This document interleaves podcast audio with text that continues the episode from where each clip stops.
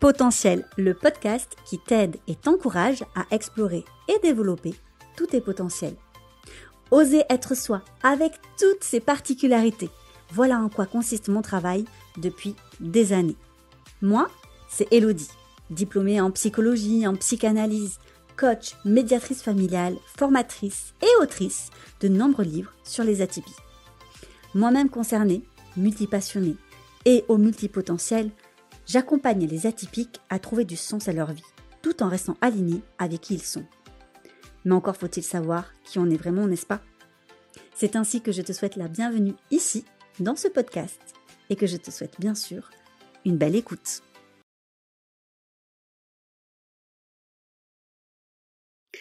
Bonjour à tous et à toutes, on se retrouve donc comme chaque lundi dans ce nouvel épisode et j'avais très envie aujourd'hui de vous parler du lien ou des liens que l'on peut faire entre la haute sensibilité, autrement appelée hypersensibilité ou ultrasensibilité, et les réseaux sociaux.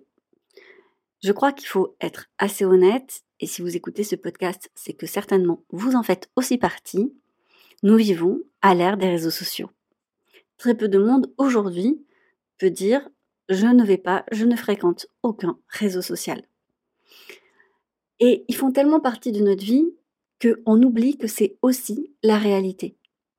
Je ne sais pas vous, mais je me questionne énormément sur justement cette distinction que l'on entend souvent euh, et que l'on entend et que l'on peut utiliser entre la vie réelle et les réseaux sociaux. Et on dit souvent, ça, c'est pas dans la vie réelle. Sauf que, qu'en est-il au niveau du cerveau? Qu'en est-il au niveau des répercussions de ce que l'on peut voir, entendre, subir parfois à travers les réseaux sociaux sur notre perception de la réalité. Est-ce qu'il n'y a absolument aucun impact? Et s'il y a des impacts, ben, quels sont-ils finalement sur le cerveau et notamment des personnes hautement sensibles?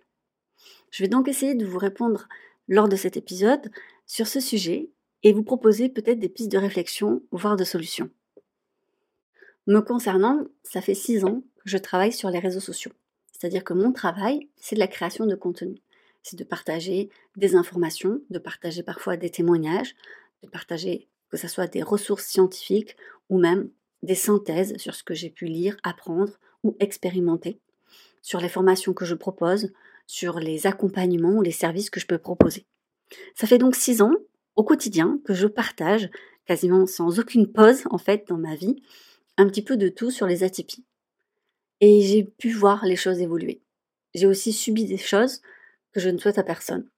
Et pour autant, je ne suis pas quelqu'un, ou en tout cas je ne me considère absolument pas comme quelqu'un, enfin public, c'est-à-dire connu, personnage public, même si on peut mettre dans cette catégorie-là. Je ne suis pas suivie par des millions de personnes. Je ne raconte rien de vraiment privé, intime, et c'est un choix d'ailleurs. Et ça, c'est mon métier. C'est pas le métier de tout le monde. Mais je suis aussi consommatrice, c'est-à-dire que de temps en temps, j'aime bien, comme vous, regarder certains réseaux sociaux. Comme vous, il m'arrive également de scroller, de passer peut-être un peu trop de temps, en tout cas plus que ce que je le voudrais, sur les réseaux sociaux. Et je me suis toujours demandé quel était l'impact finalement sur ma santé mentale, ou en tout cas sur mes émotions. Je ne sais pas si ça vous le fait, mais je vais vous partager une expérience que j'ai remarquée au fur et à mesure des années. Lorsque je regarde, alors c'est plus précisément des séries, des films, parce que les séries, je m'imprègne en fait d'une réalité, d'une atmosphère en fait. Par exemple, pour une série, parce que c'est plus prégnant pour moi que pour un film, tout simplement parce que lorsqu'on suit une série, on s'imprègne de l'atmosphère en fait au fur et à mesure que l'on regarde les épisodes. Et donc ça dure plus longtemps. Eh bien, j'ai réalisé que ça avait un réel impact sur ma manière de percevoir les choses et même sur mon humeur.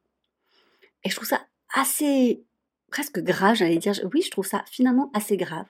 Et je ne peux donc plus regarder certaines séries parce qu'en fait, au fur et à mesure des épisodes, je me rendais compte que je n'avais pas la même énergie que d'habitude. Je n'avais pas le même rebond, la même résilience. Je voyais pas les choses de la même manière. J'avais une sorte de fatigue émotionnelle.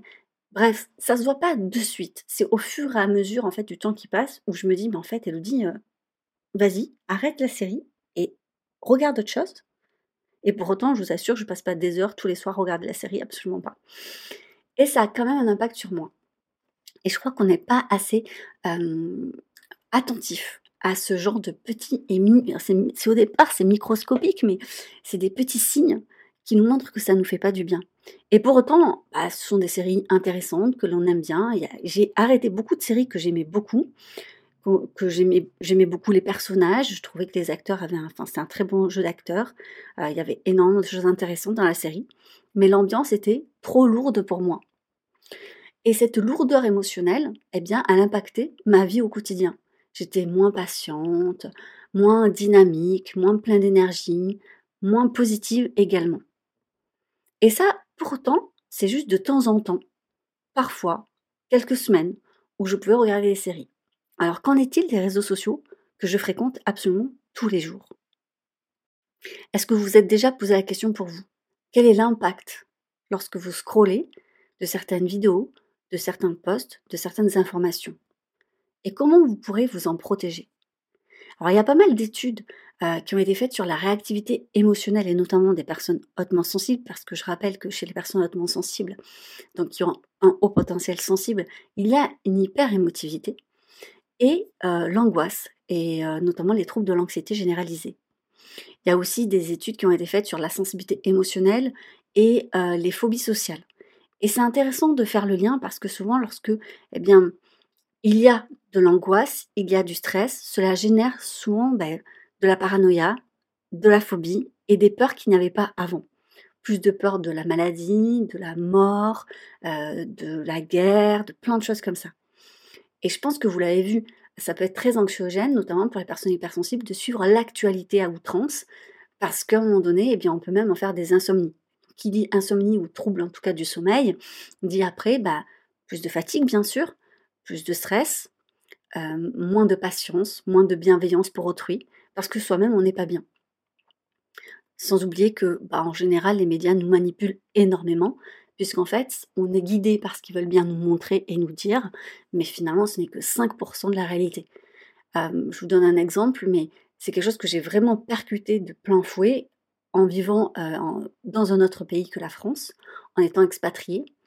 Lorsqu'il y a eu le Covid, j'ai réalisé que les informations qu'on donnait en France et que nos familles nous transmettaient, avec les informations que moi je connaissais dans mon pays, bah, j'avais vraiment l'impression qu'on vivait dans deux mondes différents en fait.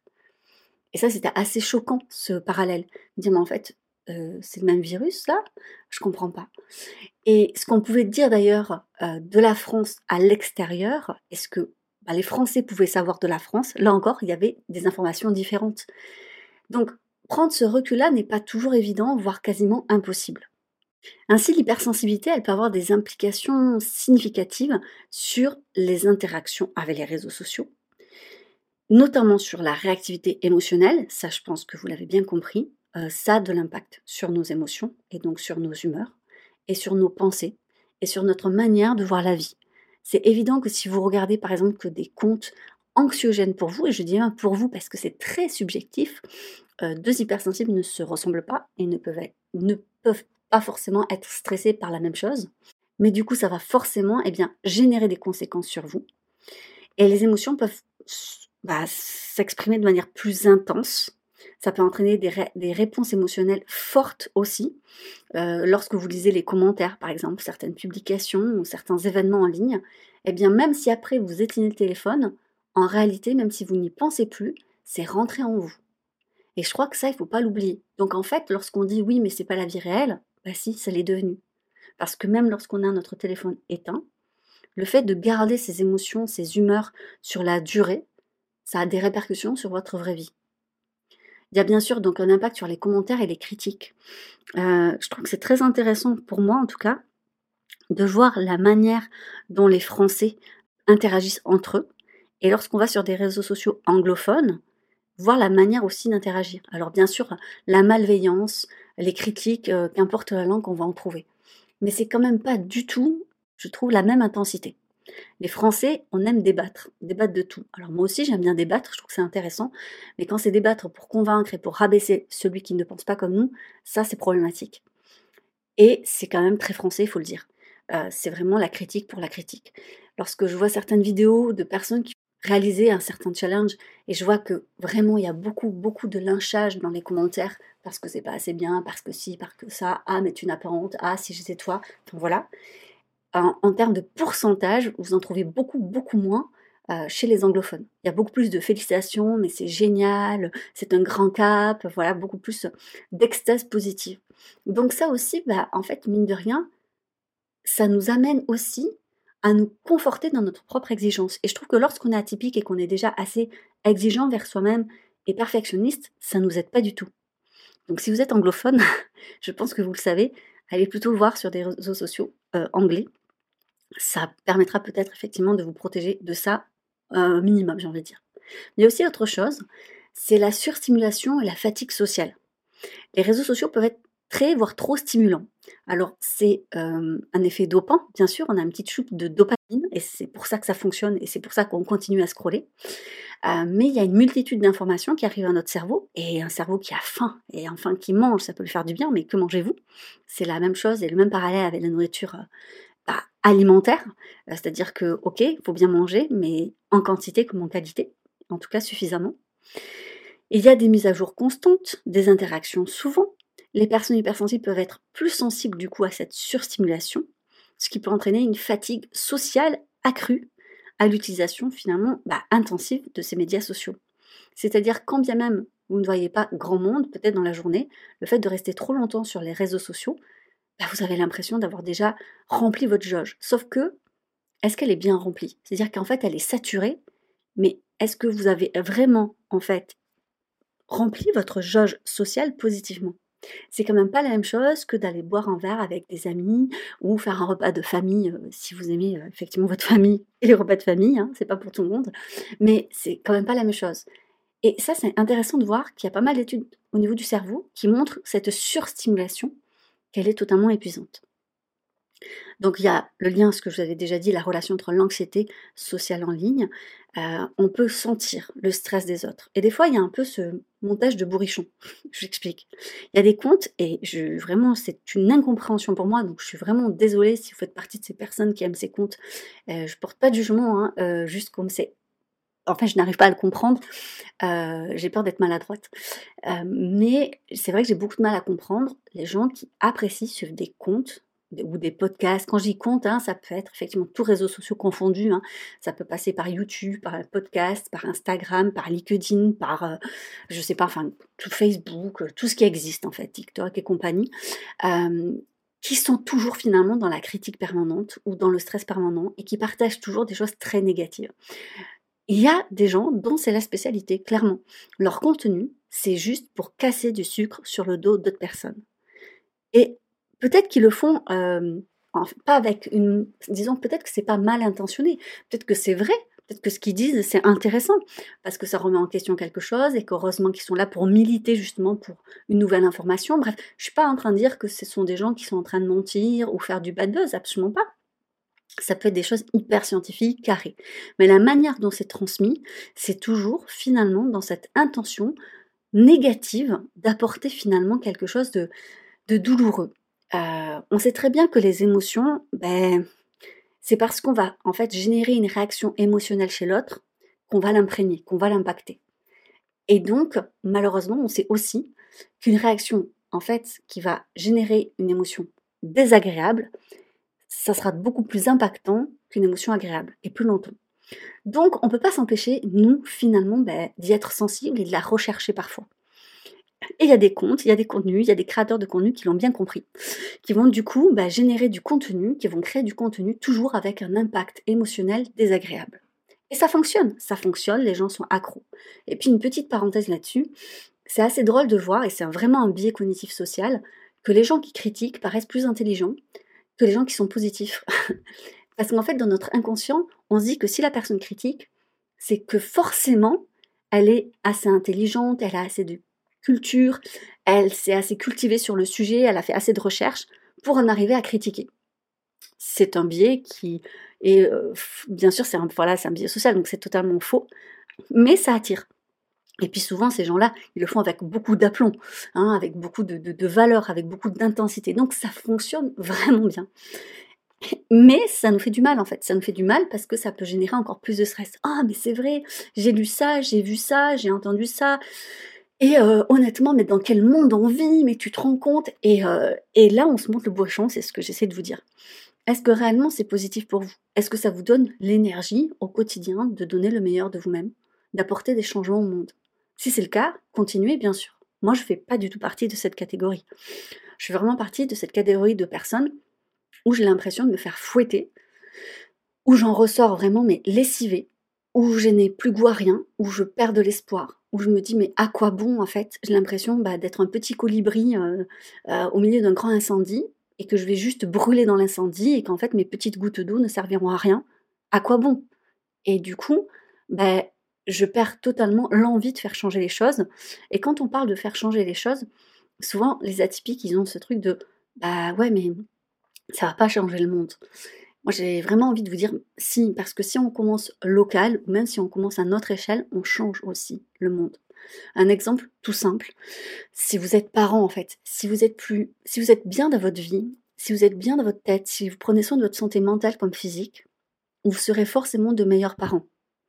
Euh, non pas parce que vous êtes de meilleures personnes, mais parce que vous êtes plus disponible, vous êtes plus accessible, vous êtes plus patient, plus bienveillant pour accompagner vos enfants, qui sont finalement la future génération de demain. Et on a besoin que les futures générations soient quand même elles aussi bah, stables, équilibrées, pour faire des changements majeurs dans notre société. Donc vous voyez, si en fait, à votre simple échelle, vous pouvez faire de grandes choses. Et je parle de, là de parentalité, mais ça peut être pareil pour le quotidien. Lorsqu'on est bien dans sa vie, qu'on se sent bien, on va davantage épauler nos voisins, par exemple. Naturellement, on va peut-être être plus attentif à ce qui se passe dans la rue, tandis que lorsqu'on va mal et qu'on est replié sur soi, on a plus peur, on est fatigué, on se sent pas bien, on est en fait juste on regarde sur soi, on s'énerve très vite et donc bah, c'est plus difficile d'être là pour les autres. Donc oui, en fait, ça peut générer cette anxiété sociale et je vous mettrai des, liens d'études que j'ai trouvés à ce sujet si ça, vous intéresse. Euh, il y a aussi quelque chose qui peut être très frustrant pour les personnes hautement sensibles sur les réseaux sociaux, c'est que elles ont un besoin d'interaction qui est profond, qui est authentique. Et on a beau savoir que les réseaux sociaux, ça peut pas être 100% authentique, que les gens montrent ce qu'ils veulent, comme ils veulent, quand ils le veulent, et c'est normal. Moi-même, je le dis par exemple, dans les moments difficiles, ça me vient pas du tout à l'idée de prendre mon téléphone et faire une story, parce qu'en fait, mon travail, c'est pas du tout ça. Peut-être que pour les personnes qui font du lifestyle, oui, mais en tout cas, moi, me concernant, c'est pas du tout ça. Donc lorsque les gens me voient, ben, c'est comme lorsque je suis au travail, forcément, eh bien, je suis assise, posée, je suis en train de faire une story, en train de donner des informations, avec le côté pimpante que vous me connaissez, mais est-ce que je le suis 100% tout le temps? Absolument pas, et c'est normal. Vous avez vu euh, hier, par exemple, j'étais bien malade, c'était pas du tout le jour de la story, par exemple. Mais on a beau le savoir, ça s'imprègne pas comme ça en nous. Et on peut se comparer. Et qu'est-ce qu'on fait souvent? Bah, On se compare à la négative. On a tendance à se dire, bah, que c'est nous le problème, qu'on n'est pas assez ceci, qu'on n'est pas assez cela. Et on a beau essayer de recontextualiser, lorsque les gens nous disent mais non, mais tu sais très bien que c'est pas exactement la réalité. Même les créateurs de contenu le disent. Ben ça fonctionne pas comme ça dans notre cerveau. Et si en plus on est dans une période vulnérable, ben c'est pire. Donc finalement, eh bien, tout cet accompagnement émotionnel, psychique, mais j'ai envie d'aller plus loin même. J'ai envie de dire, ok, c'est émotionnel, c'est psychique, mais ça peut être aussi spirituel et même physique à un moment donné, parce que ça peut atteindre aussi notre santé physique. Bah, c'est important. C'est important de comprendre finalement quelles sont vos limites à vous. Et elles sont certainement différentes des miennes. Euh, ça, vraiment, c'est à vous de voir. Comme je vous disais, moi, pour les séries, bah, je suis extrêmement sensible à ce que je regarde et ça m'impacte énormément. Et j'ai mis beaucoup de temps à m'en rendre compte et même peut-être à me l'avouer parce que dit, mais t'es quand même pas sensible à ce point tout de même, tu sais très bien que bon, euh, c'est pas la réalité, ces gens tu les connais pas, et c'est vrai que j'étais pas attachée, euh, j'ai jamais été euh, du style à être fan de quelqu'un ou de quelque chose. Et c'était pas ça en fait, c'est juste que je m'imprégnais vraiment de ce qu'ils étaient en train de vivre et je le vivais en fait vraiment à fond. Et c'est comme ça finalement que j'aime aussi regarder un film, une série ou quelque chose comme ça. Je m'imprègne de l'histoire. C'est ma manière aussi de, bah voilà, tout simplement d'apprécier, sauf que les conséquences sont là. Alors si c'est par exemple un film de deux heures et après c'est fini, ok, même si après ça me travaillait clairement la nuit, voire les jours d'après, c'est totalement possible. Mais comme une série, c'est toujours en fait, hop, encore un petit peu, hop, encore un petit peu, hop, encore un petit peu sur de la durée, parce que bah, le temps de regarder une saison, ça peut mettre moi plusieurs semaines, bah forcément ça va m'impacter. Comme je vous disais sur les réseaux sociaux aussi, j'ai fait un tri.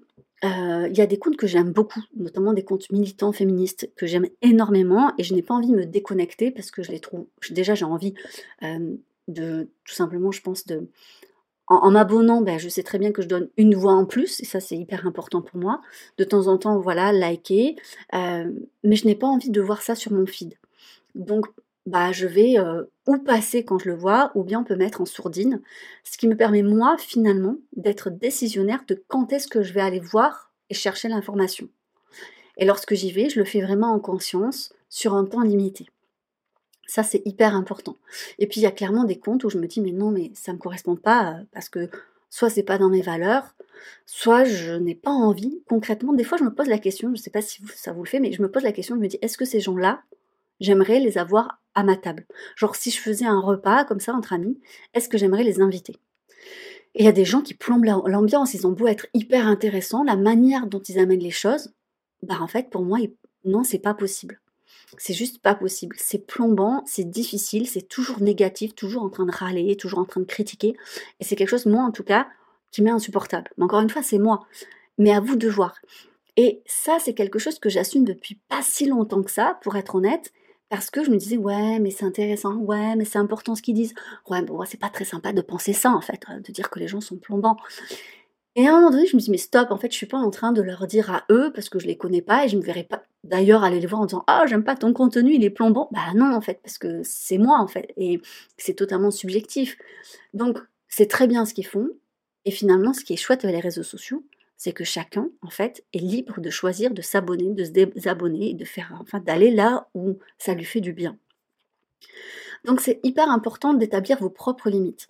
Donc c'est une limite qualitative, du coup, mais il y a aussi les limites quantitatives. Combien de temps vous allez passer? Limitez le temps que vous allez passer sur les réseaux sociaux, pour éviter notamment ce dont j'ai parlé précédemment, comme la surstimulation, et qui va générer la fatigue sociale. On peut se fixer par exemple des plages d'horaires spécifiques. Il y a même des applications qui peuvent vous bloquer de telle heure à telle heure ou si vous avez dépassé votre timing, c'est totalement possible. Vous pouvez trouver ça sur Internet très facilement et gratuitement. Il y a choisir aussi judicieusement les interactions, c'est-à-dire ok, il y a des comptes positifs, il y a des comptes plus négatifs, mais même pour les personnes en fait positives, moi je le vois par exemple lorsque j'interagis avec vous et j'adore ça, mais quand je reçois des centaines et des centaines de MP, en fait, euh, parfois avec des histoires douloureuses, c'est pas possible pour moi d'y passer trop de temps non plus, parce qu'en fait, ça m'affecte énormément. Ce qui va être hyper important aussi, bah, c'est que lorsque les réseaux sociaux nous impactent, dans tous les cas, il faut apprendre à accompagner et à accueillir nos émotions. Donc ça se fait pas que par l'intellect, ça se fait avant tout par le corps, parce qu'en fait, une émotion, elle se vit dans les sensations corporelles. On n'y fait pas toujours attention, mais c'est hyper important en fait d'être attentif à ça et de savoir comment en fait on accueille, on accompagne une émotion. Ce qui va être important aussi, euh, c'est peut-être voir la relation que vous avez avec votre téléphone. Euh, par exemple, je sais que bah, mon mari, lui, il préfère mettre son téléphone en noir et blanc parce qu'il y est moins addict. Et je comprends. Vous avez aussi la possibilité de mettre cette, euh, cette option. Euh, au début, ça fait un peu bizarre en noir et blanc parce que effectivement, euh, voilà. Après, si vous avez quand même pas trop mauvaise vue, vous allez très vite vous en habituer et en fait, vous serez moins addict parce que les couleurs, flash, tout ça, ben, ça amène de la dopamine et donc ça amène un, côté un peu plus addict en fait au téléphone.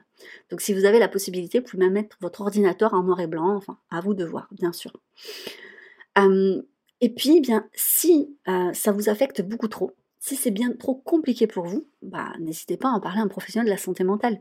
Parce que peut-être que de base, il y a une vulnérabilité, il y a un seuil de vulnérabilité qui est déjà dépassé, et les réseaux sociaux, en fait, font juste, malheureusement, renverser le, vase qui vraiment bah, n'en peut plus et est vraiment trop plein. Je fais une dernière parenthèse également sur, euh, et on n'en parle pas assez, sur le cyberharcèlement parce que euh, moi j'en ai été victime et c'est extrêmement compliqué. C'est-à-dire que souvent les gens ils pensent que leur point de vue est hyper important et ils peuvent pas s'empêcher de le donner. Et si vous me suivez sur Instagram, je pense que vous avez vu, j'avais mis un post il y a très longtemps sur pour moi les bonnes pratiques, et c'est vraiment, personnel encore une fois, sur les réseaux sociaux. Lorsqu'on pose un commentaire, demandez-vous si vraiment vous, vous auriez envie de lire ce genre de retour. S'il est constructif, pourquoi pas? Mais autant le faire en MP. Parce que si vous pensez que publiquement cela peut affecter en fait d'une quelconque manière euh, la personne, pourquoi le laisser? Des fois, je trouve ça assez fou. Je me dis que les gens, ils peuvent pas s'empêcher parce que justement, ils sont pas du tout dans l'accompagnement de leurs émotions.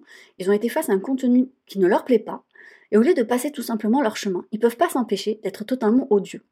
Et sans parler d'être odieux, être un peu irrespectueux, voire ironique, moqueur, désagréable. Sauf que, c'était un commentaire, ça allait, ça va. Mais vous n'êtes pas seul sur les réseaux sociaux. Quand c'est multiplié fois, fois 10, fois 20, fois 100, c'est une vague de haine en fait qu'on peut recevoir.